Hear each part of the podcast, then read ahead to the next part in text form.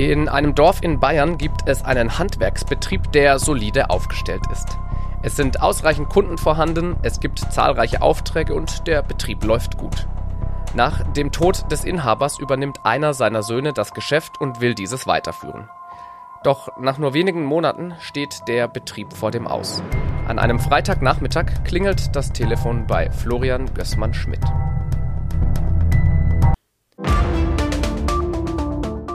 Die spannende Welt der Steuern im Verhör. Der Podcast für typische und weniger typische Steuerfälle. Nehmen Sie Platz. Florian Weber startet jetzt die Spurensuche.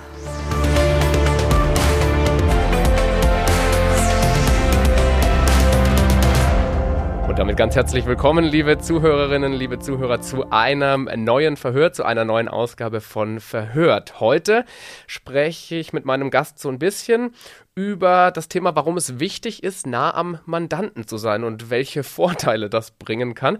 Und ich freue mich, dass mein Gast heute der Vorladung zum Verhör gefolgt ist. Mein Gast ist heute Florian Gößmann-Schmidt. Florian Gößmann-Schmidt ist Geschäftsführer von Prozesscheck Online, von Verfahrensdokumentation Pro und Geschäftsführer von GF Consulting, also durchaus umtriebig und hat so ein bisschen ein Fable für die digitale Welt.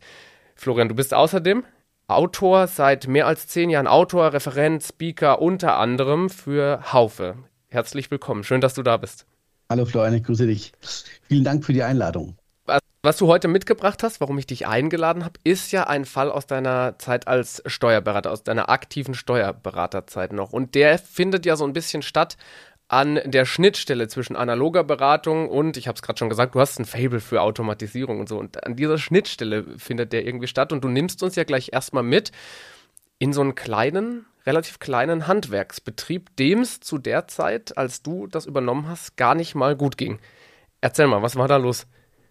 Ja, genau. Ähm, vielleicht muss man noch, einen Schritt zurückgehen und zwar aus dem Dorf, 250 Seelendorf, aus dem ich komme. Ähm, da gibt's vier Brüder. Die vier Brüder sind in einem Heim groß geworden. Alle vier Brüder haben sich danach selbstständig gemacht, haben sich quasi eine Firma aufgebaut. So, und ich hatte von den Brüdern schon zwei, eine Kfz-Werkstatt und ein Hotel schon betreut. Ähm, und die haben mal sehr viel untereinander auch sich gegenseitig geholfen etc. Und irgendwann Freitagnachmittag ruft mich quasi oder Freitagmittag ruft mich ähm, die Kfz-Werkstatt und sagt, hey, die sitzen hier gerade zusammen mit äh, einem von den von den äh, also der Sohn von einem von den Brüdern, ähm, der so wollte sich jetzt ein, ein, ein neues Auto holen, einen neuen Werkstattwagen und äh, kriegt keine Finanzierung. Die Bank sagt, der muss Insolvenz anmelden. So, ich sag, okay, wie kann das sein? Der ist doch höchstens sechs Monate selbstständig.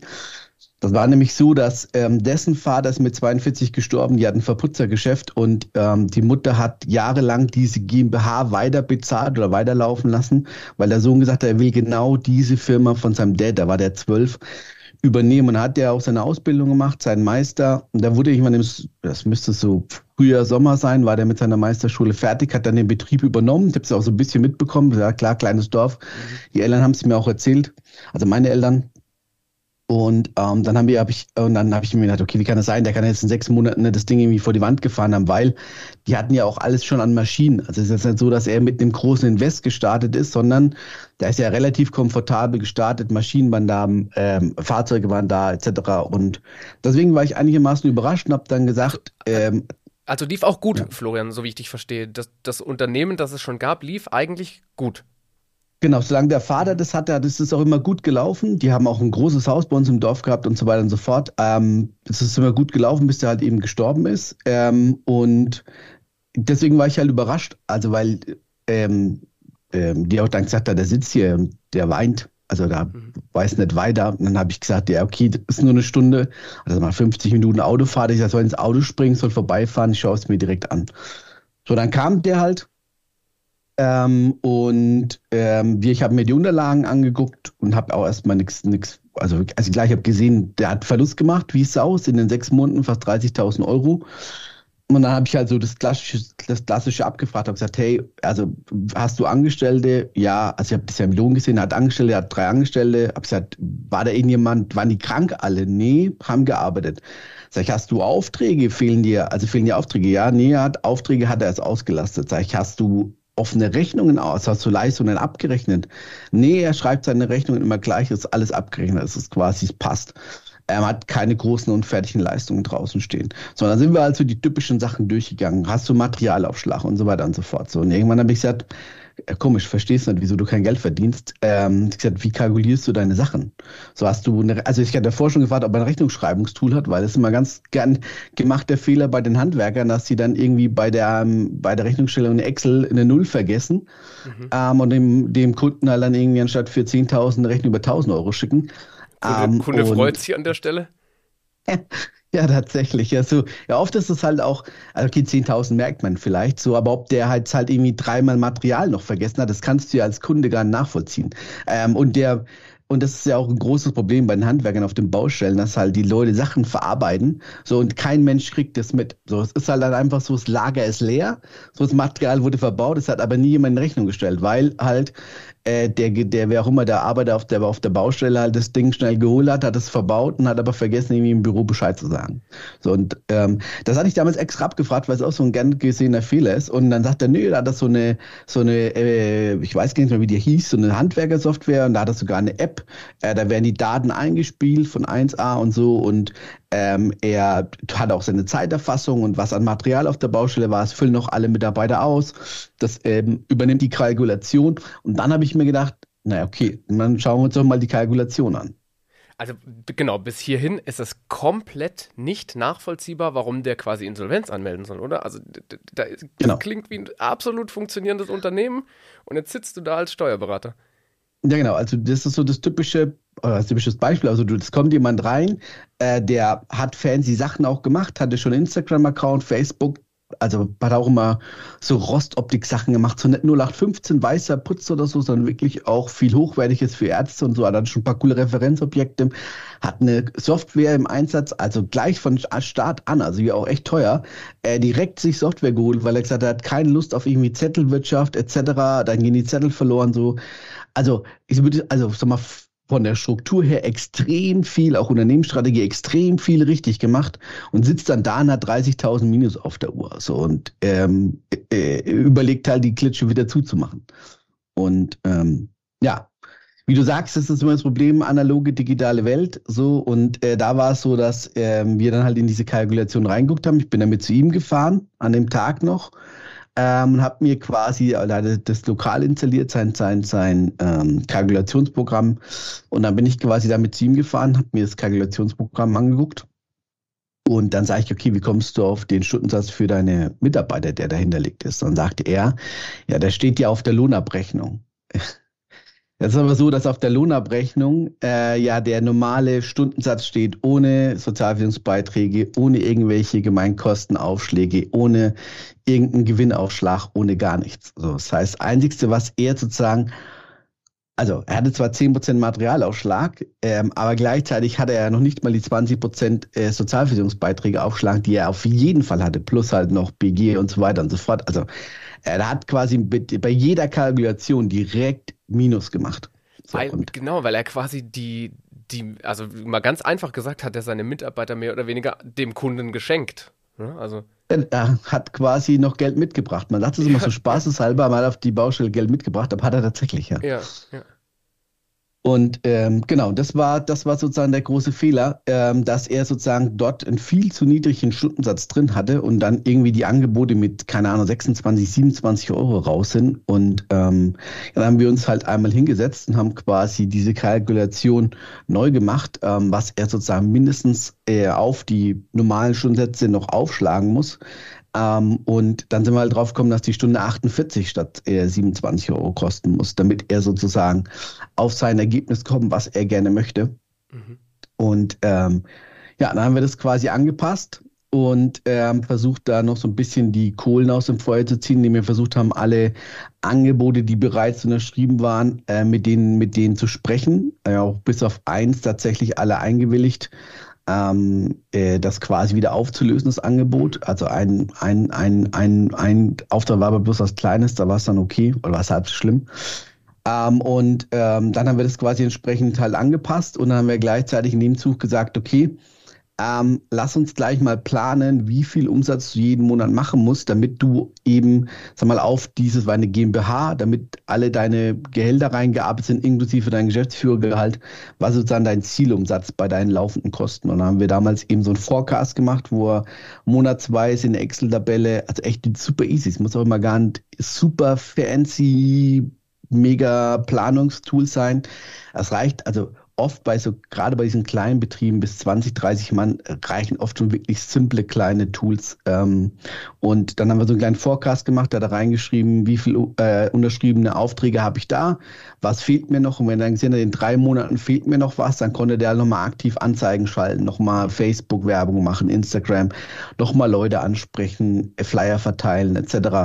Also das ist ja das, was eigentlich unseren Job ausmacht, so weiß ich mein. So dass ja äh, nicht irgendwie die Zahlen dann korrekt in eine Steuererklärung einzutragen, sondern das, was viel weiter vorne passiert, zu schauen, ähm, ja, was läuft denn bei dem Mandanten eigentlich schon?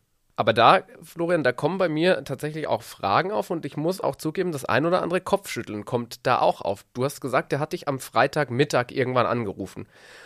Der hat ja deine Nummer also ja klar, durch dieses Zusammensitzen in der Kfz-Werkstatt, aber der, der ist ja nicht aus dem Nichts auf die Idee gekommen, ach, oh, vielleicht bräuchte ich einen Steuerberater. Der wird ja davor auch schon irgendwie mit jemandem in Kontakt gewesen sein, oder?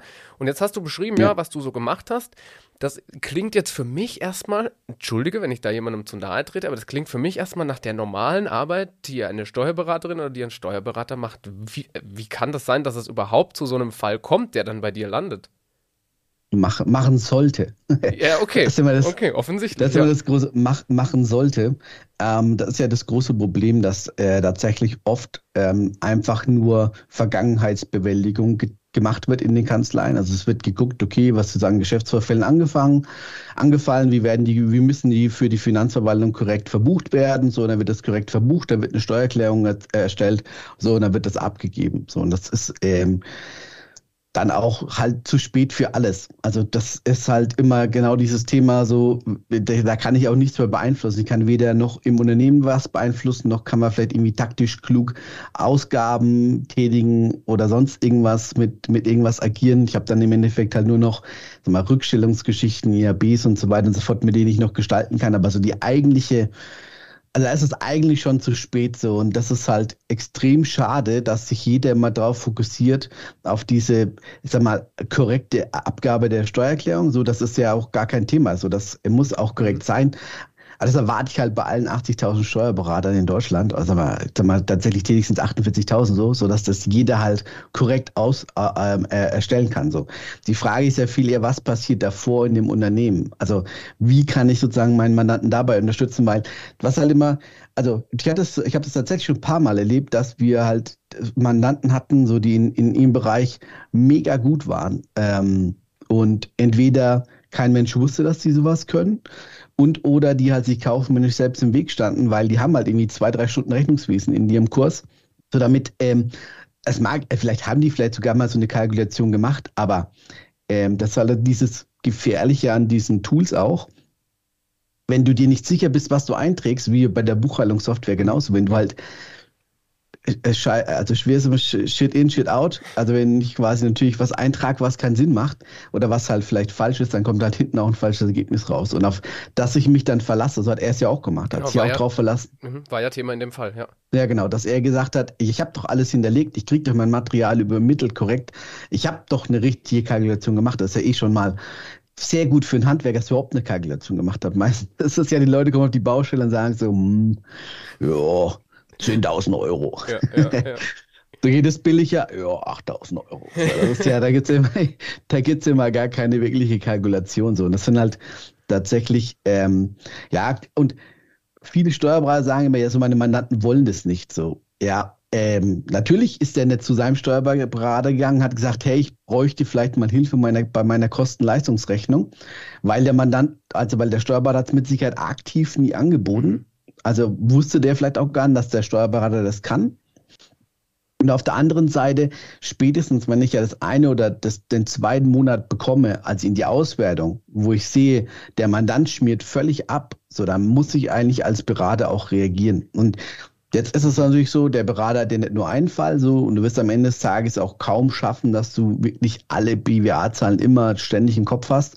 So, da muss aber halt das Trigger geben in deinen Listen, in deinen Project-Listen oder wo auch immer, wo, wo eben steht, wenn das um x Prozent abweicht, dann muss es eben beim Chef landen. So, dann reicht es nicht, dass irgendwie, was weiß ich was, der Berufsträger sieht, sondern er muss es einmal beim Partner aufschlagen und dann, dass der reagieren kann. So, und das ist halt so schade, weil im Endeffekt war es da wirklich halt kurz vor knapp, ähm, dass wir da noch, noch das äh, Ruder rumgerissen haben. Aber es hätte auch genauso gut passieren können, dass der halt vor die Wand geklatscht wäre, hätte 30.000 Schulden an der Backe gehabt, hätte die Firma abwickeln müssen, was ja das Lebenswerk seines Vaters war. So, es war immer halt extrem wichtig, dass dass äh, die, die Firma von seinem Vater halt nicht stirbt. So und ähm, deswegen, es war wirklich, wirklich echt haarscharf. So die, ich sag mal noch zwei, drei Monate hättest du das Ding auch nichts mehr retten können, weil dann wäre es einfach vorbei gewesen. Und jetzt muss man an der Stelle vielleicht so ein bisschen eine Lanze brechen für Steuerberaterinnen und Steuerberater, weil du es gerade auch schon getan hast und gesagt hast, boah, ja, es gibt so viele Aufträge, man kann das nicht jeden Tag also man kann nicht alle Zahlen auf dem Kopf haben und man kann nicht jeden Tag so, so einen Fall irgendwie zum Positiven wenden. Wie hast du es geschafft? Denn bei dir war es ja offensichtlich auch nicht der einzige Auftrag, sonst wäre deine Steuerkanzlei auch den Bach runtergegangen. Und du bist aber ja am gleichen Tag noch, noch hingefahren. Äh, gib uns mal einen Tipp, wie machst du das? Ist es einfach für dich eine Frage der Priorität? Ist es so das, was man, ich bin selbst im Dorf groß geworden, das, was man dann so aus Dorfdynamiken vielleicht auch ein bisschen kennt, ja, jeder kennt jeden, da macht man es halt dann doch noch schnell? Oder wie hast du das geschafft? Ich nenne es mal den Kanzleibaukasten. So, da gibt es halt so eine Treppe. So, und die Treppe unten ist halt, dass ich vernünftige Positionierung habe, Mitarbeiter-Onboarding, Mandanten-Onboarding und so weiter und so fort. Die zweite Stufe sind die Produktionssteine, FIBU, Einkommensteuer, Jahresabschluss etc. So, danach kommt betriebswirtschaftliche Beratung, Gestaltungsberatung und so weiter und so fort oder, oder, halt, oder halt Verfahrensdokumentation und sowas, so das, dieses ganze Level und ganz oben so dann die High-End-Beratung, Gestaltungen, Nachfolgen und so weiter und so fort. So, und ich bin halt der Meinung, jede Kanzlei ist wie ein Produktionsunternehmen. So, und so genauso kannst du das führen. Es gibt ein Qualitätsmanagement, aber es kann nicht sein, also passiert ja auch in keinem, keinem äh, äh, Industrieunternehmen, dass der Mitarbeiter am Band, das klingt jetzt total despektierlich für die Steuerveranstaltung, so ist das gar nicht gemeint, aber das läuft ja auch nicht der Bandmitarbeiter hoch in die Chefetage und fragt den Chef, ähm, soll ich da jetzt den linken oder den rechten Ring mhm. verwenden, sondern es ist da alles halt geregelt. Und das ist was, was ich in vielen Kanzleien immer sehe, dass es überhaupt gar keine Leitlinien gibt für die Produktion. Das heißt, neue Mitarbeiter tun sich schwer, dann kommen die nicht rein in das Thema, die kennen das vielleicht anders, da keiner nimmt die an die Hand, dann habe ich da wieder Fluktuation. So, und wir haben das tatsächlich bei uns halt in Teams dann auch aufgeteilt und haben das wirklich wie ein Unternehmen produzieren lassen. Und ganz am Ende gab es dann Berufsträger, die quasi die Abschlüsse geprüft haben und erst dann, wenn irgendwas war, ist das bei mir auf dem Tisch ähm, aufgeschlagen. Das heißt, ich hatte natürlich immer die Freiheit, dadurch, dass ich primär mich um die Strukturen gekümmert habe, dass ich quasi am Ende des Tages schon sagen konnte, ich nehme jetzt den halben Tag und fahre dort mal schnell hin. Oder ich reagiere da mal schnell. So, weil das ist ja auch das, wo man sich am Ende des Tages unterscheidet. Und was wir natürlich auch konsequent gemacht, konsequent gemacht haben, ist, dass wir die mit die Mandanten vorgefiltert haben.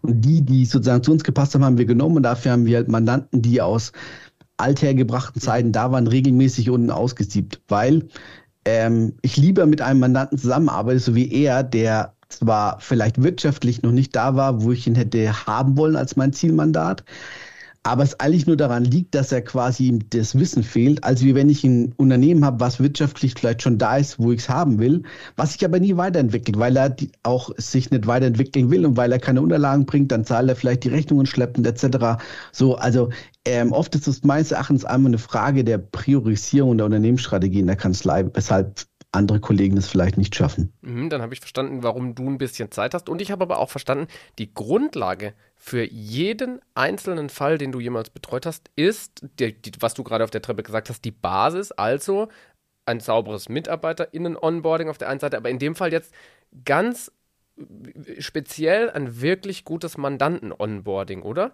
Unbedingt. Und das hast du in jedem Fall auch gemacht. Kannst du uns da einen kurzen Einblick geben, was da für dich dazugehört? Also das Wichtigste ist, also das, was mich, was mich oft erstaunt, auch so in den, den verschiedenen Gruppen, ist, dass es oft gar keine Verträge oder Abwicklungsvereinbarungen gibt. So, ähm, ich hatte A mit jedem Mandanten einen Vertrag, da stand genau drin, was er zu bezahlen hat. Mhm. Da stand drin, dass alle jedes Jahr um fünf Prozent sich das Honorar erhöht. Da stand drin, dass das zwölf Monate läuft, etc. Da stand drin, was man gegenseitig an Leistungen erbringt Wir hatten auch Beratungspauschalen und so weiter drin und eine Abwicklungsvereinbarung, wo drin stand, bis wann lädt er seine Unterlagen hoch, in welchem Rhythmus, täglich, wöchentlich, bis wann stellen wir ihm die Auswertung zur Verfügung, was kriegt er in Auswertung und ganz wichtig, was passiert, wenn er es nicht macht. Weil wenn ich die, äh, die also wenn ich jetzt die Buchhaltungsunterlagen bis zum fünften bekommen sollte, weil er seine Auswertung am 20. haben möchte, so dann, und er lädt am 10. noch einen Schwung Belege hoch, so dann haben wir diese Zeiten extra fast und hat die auch extra bezahlt, weil es gibt halt wie in jedem Spiel Spielregeln, an die ich mich zu halten habe. Und ähm, dadurch haben wir relativ klar kommuniziert, was wir erwarten vom Mandanten und auf der anderen Seite auch, was er von uns bekommt, was vielleicht sag mal, mehr ist, als das von anderen Kanzleien gewohnt ist. Und ähm, ich glaube, das ist halt unheimlich wichtig, dass ich einmal mit dem Mandanten am Anfang wirklich alles glatt ziehe und es nicht laufen lasse, weil es ist was, was ich konsequent immer durchgezogen habe, dass ich halt habe, so sieht es bei uns aus so läuft es, so entweder du magst es oder du magst es halt nicht. So und ähm, das aus dieser komfortablen Situation raus, dass man, ich muss auch sagen, ich bin durch ein großes ein Großmandat im Rücken, eine der größten Online-Druckereien. Das heißt, ich konnte natürlich relativ früh in meiner Kanzlei aus der Situation raus agieren, dass ich gesagt habe, ich brauche keine neuen Mandate, die nicht zu mir passen, weil ich keine Angestellten hatte ähm, durch die Automatisierung oder kaum, sagen wir zweieinhalb oder so. Aber ich muss jetzt nicht den, den großen, den, das große Rad drehen.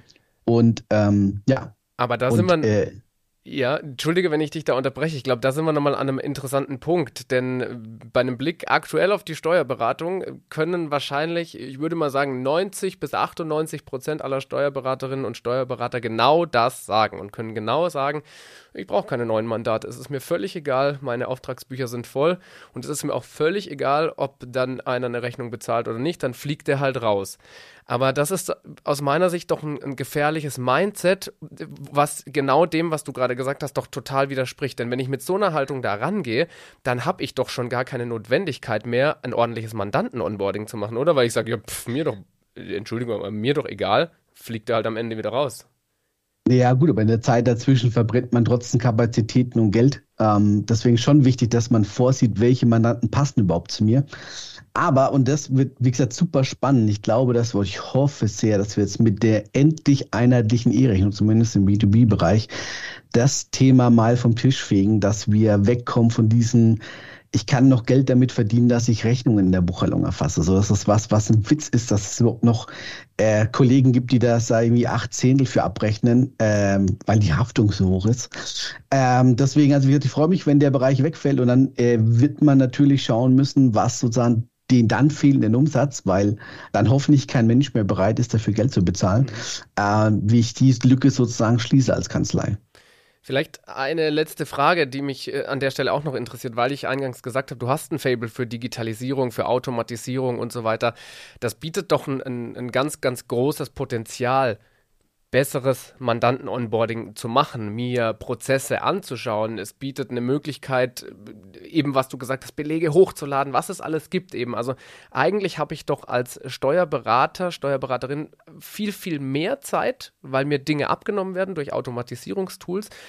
Und trotzdem passieren solche Fälle wie der, den du geschildert hast, dass es einem Steuerberater, einer Steuerberaterin nicht auffällt, dass da jemand an irgendeiner Stelle wegkippt. Das müsste doch viel einfacher sein heutzutage, Florian. Ja, das Problem ist halt, dass ähm, immer noch viele so arbeiten, dass alles der Chef macht. Also der Chef ist quasi der Leitwolf und alle drunter werden ihn anstellen. Das klingt jetzt böse, ein bisschen dumm gehalten. Und das finde ich immer so schade, weil es gibt inzwischen ja den Fight, es gibt den Rechnungswesen, Assistenten und so weiter. Es gibt inzwischen tolle Weiterbildungen, damit ich meine Mitarbeiter quasi dazu bringen kann oder die äh, empower, dass sie quasi tatsächlich die Sachen selbst machen können, weil das ist ein großer Unterschied. Viele Steuerberater tun sich schwer zu delegieren. So, ich wollte schon immer gerne alles ausgelagert haben, damit eben sowas passiert, dass Sachen nicht durchrutschen, weil dafür kann ich ja quasi eben genau diese Kontrollen einziehen, dass wenn halt der Umsatz um 10% einbricht, dass halt eine Warnmeldung aufploppt und sich das dann jemand nochmal anschaut. Und ich glaube auch, dass man da viel vereinfachen kann, dass man vieles auch Mitarbeiter machen lassen kann.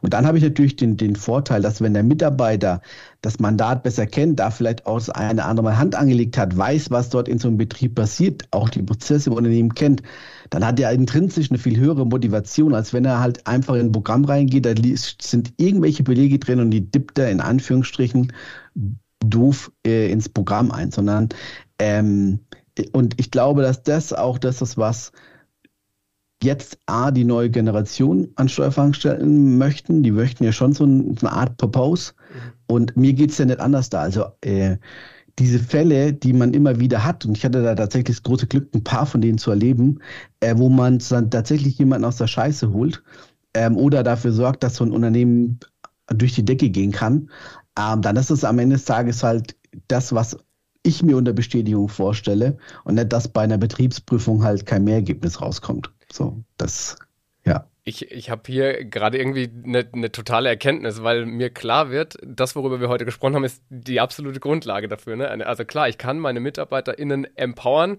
das ist total sinnvoll, aber um das tun zu können, muss ich ein ordentliches Onboarding mit den Mandanten machen, mit den Mitarbeitern, Mitarbeiterinnen, weil sonst funktioniert es nicht. Ich kann niemandem irgendwie sagen, hey, das ist dein Fall, mach da mal die Arbeit, wenn der nicht ordentlich ongeboardet ist und wenn man den Mandanten eigentlich gar nicht kennt, wenn man quasi nur einmal im Jahr, Anfang Dezember irgendwie mit dem zu tun hat, Plus, du schaffst dir dadurch den, den Freiraum, ja genau äh, mit neuen Mandanten dieses Onboarding zu machen, weil du nicht mehr alles selbst machen musst, sondern weil du da auf ein, ein cooles Team zurückgreifen kannst.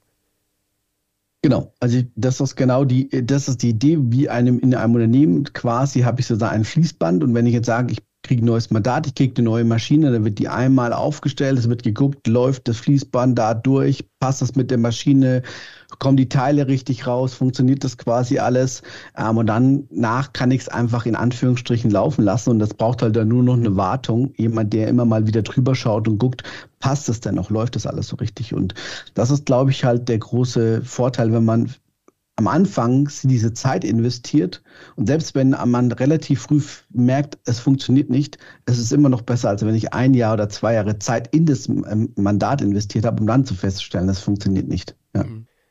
Ja, Florian, auch so mit Blick auf die Zeit, ich möchte mich ganz herzlich bei dir bedanken für den Einblick, den du uns gegeben hast. Ich habe komplett verstanden, ja, dieses Mandanten-Onboarding oder das, du, wie du es am Anfang genannt hast, das nahe dran sein am Mandanten und so ein Gespür dafür zu haben, das ist unerlässlich in der Branche und das ist eigentlich so das, wo du gesagt hast, das ist die Basis jedes Auftrags. Das ist für mich eine, eine sehr, sehr wichtige Information, die ich hier heute mit rausnehme. Und jetzt interessiert mich aber noch zum Schluss. Dieser Mandant saß weinend vor dir, beziehungsweise in der Werkstatt, kam zu dir, du hast dir diese Zeit genommen.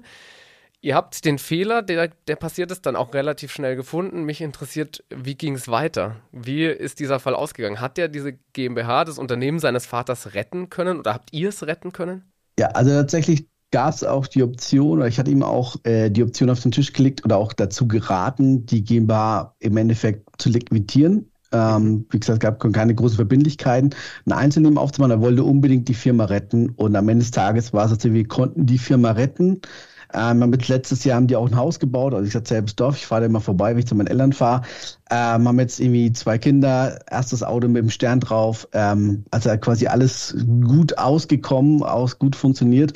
Und ähm, jetzt war ich letztes Jahr eben auf dem Straßenfest bei uns, so ein ganz kleines Dorf, wo mal alle zusammenkommen. Und äh, da habe ich ihn quasi getroffen in der Bar mit meiner großen Tochter. Und dann hat er gemeint, so alles, was heute Abend bei euch anfällt, geht auf meinen Nacken. Ihr werdet hier den ganzen Abend nichts bezahlen. Ich bezahle das alles für euch, weil, wie gesagt, äh, dankenswerterweise du die Firma meines Vaters oder mein ja, Lebenstraum klingt immer so, aber trashig, aber mein Lebenstraum quasi gerettet hast. Ja einen ganz kurzen Moment hatte ich jetzt hier Angst, dass das Happy End wegschwimmt, als du gesagt hast, du hattest ihm empfohlen, die GmbH möglicherweise auch vor die Wand fahren zu lassen. Da hatte ich kurz Sorge um mein Happy End, aber es ist dann doch noch gekommen. Und irgendwie finde ich das total schön, weil es ist wichtig, als Steuerberaterin und als Steuerberater eine Rechnung zu schreiben. Da machen wir uns gar nichts vor. Aber das, was du jetzt gerade erzählst, ist ja auch nochmal irgendwie eine ganz andere Seite des Lohns, ne? da hinzukommen und dann quasi diese Dankbarkeit dann zu bekommen und von jemandem, der sagt, es ist völlig egal, was ihr hier heute esst und trinkt, das geht alles auf mich. Vielen, vielen Dank für das, was du für mich gemacht hast. Das ist ja nochmal ein ganz anderes, ganz anderes Level dann, ne? Also das ist ja auch das, äh, wie gesagt, ähm, wofür man aufsteht. Und es ist schön, wenn man immer wieder mal so Fälle erlebt, ähm, weil das ist ja diese Bestätigung, die man sucht oder die ich zumindest in den Fällen immer gesucht habe, dass man wirklich jemanden oder das Unternehmen oder das Leben verändert, wie auch immer man das nennen will, oder jemanden hilft. Und äh, das ist immer das, was dann tatsächlich ja einem zeigt, dass das die richtige Entscheidung war. Ja. Genau der Purpose, den du gerade für, für jüngere Generationen angesprochen hast, der gilt ja nicht nur für Jüngere, sondern den haben wir ja alle irgendwie. Ne? Also wir alle freuen uns über genau solche Situationen. Insofern darf ich mich nochmal ganz, ganz herzlich bei dir bedanken, Florian, für diesen Fall aus deiner Steuerberaterzeit, also ein Fall aus dem echten Leben eines Steuerberaters. Vielen Dank, dass du den hier mit uns geteilt hast. Sehr gerne. Bis zum nächsten Mal. Ciao. Bis dahin, mach's gut. Tschüss. Das war Verhört Steuerfällen auf der Spur mit Florian Weber. Verpassen Sie keine Ermittlung und abonnieren Sie uns in Ihrem Podcast-Kanal.